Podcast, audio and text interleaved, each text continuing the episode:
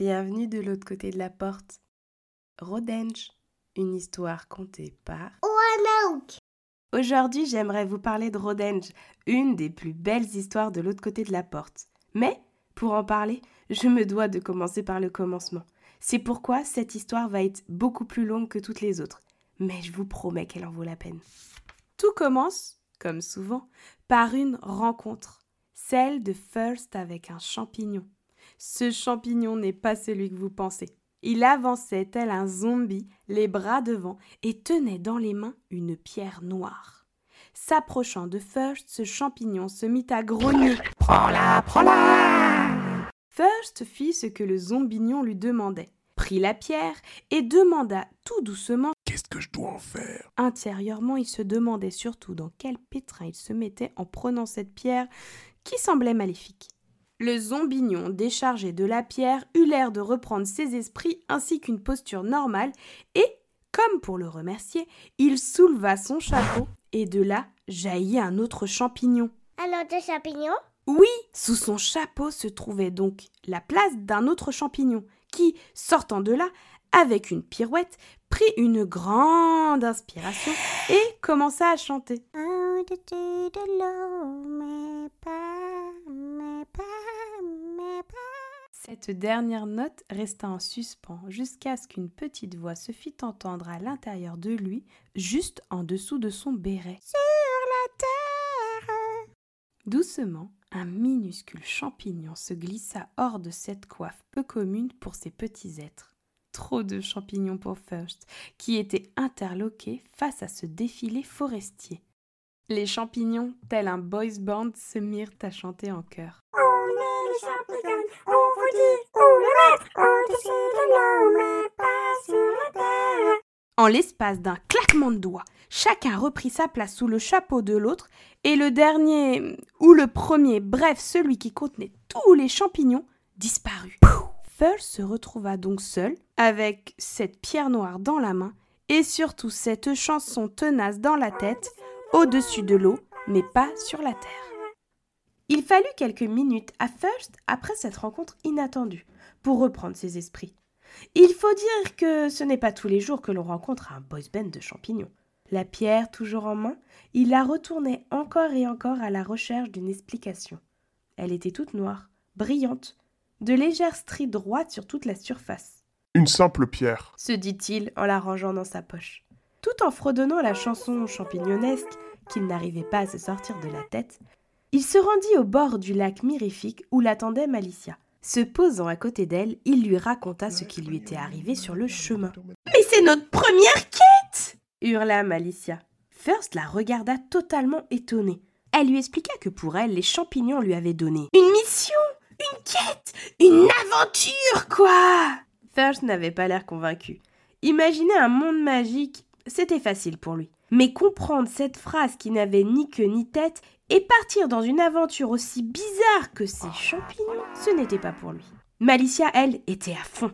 Elle se mit à faire les 100 pas tout en réfléchissant à voix haute. Si les champignons ont dit que c'était au-dessus de l'eau, mais pas sur la terre, ça veut dire qu'on devrait trouver un lieu. Une table? Une porte? Mais cette pierre, c'était quoi? Une clé? Et avant toute chose, on devrait prendre la phrase en deux fois, vu qu'ils l'ont dit en deux fois aussi.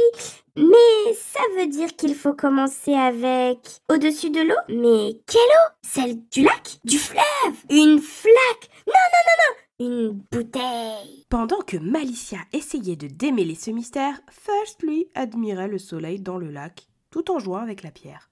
Soudain, un bruissement se fit entendre dans les bosquets derrière eux. Un chat tricolore en sortit tout ronronnant. Fait étonnant, ce chat portait un diadème avec une pierre violette dessus. Mais ça n'avait l'air d'étonner aucun des deux elfes qui s'avançaient déjà vers lui pour lui faire une caresse. Tout doucement, le félin s'approcha des mains de First où se trouvait la pierre pour la renifler. Et d'un coup de patte, il la fit tomber par terre.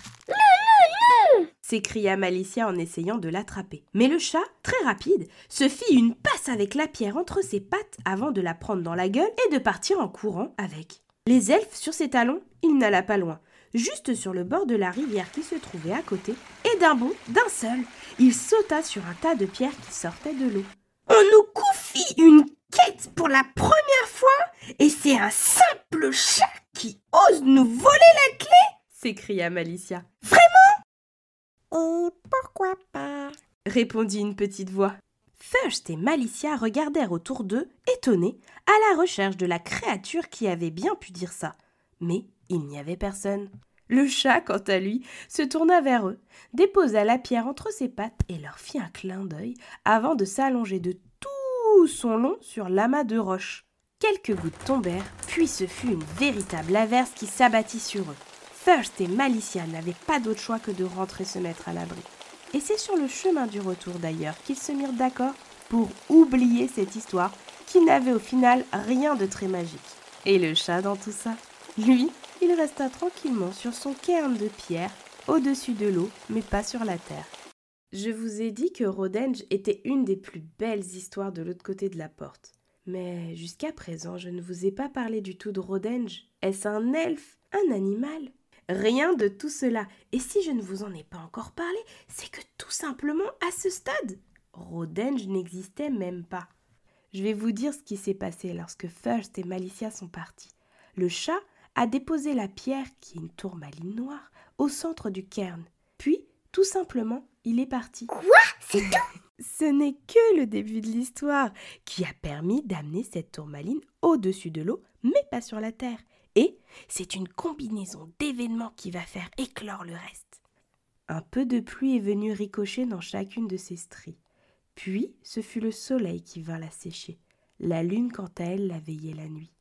Encore un peu d'eau, de soleil, de lune, et ça durant plusieurs jours. Il y eut une pousse, une feuille, un peu de fraîcheur de pluie, un câlin chaud de soleil, le regard bienveillant de la lune, et cette jeune pousse se transforma en tronc. Niché dans les jeunes racines, un chapeau bleu fit son apparition. Quelques étoiles se mirent à briller dessus, et, doucement, un corps apparut. Des petits yeux qui découvrent la vie, des petits pieds qui avancent doucement sur la frêle racine qui rejoint la terre ferme. Ce petit être vagabonde un peu, se construit une petite hutte, se fait un potager d'olives et un jour rencontre un grand elfe fait de pierre, bois, terre et verdure qui se promenait par ici.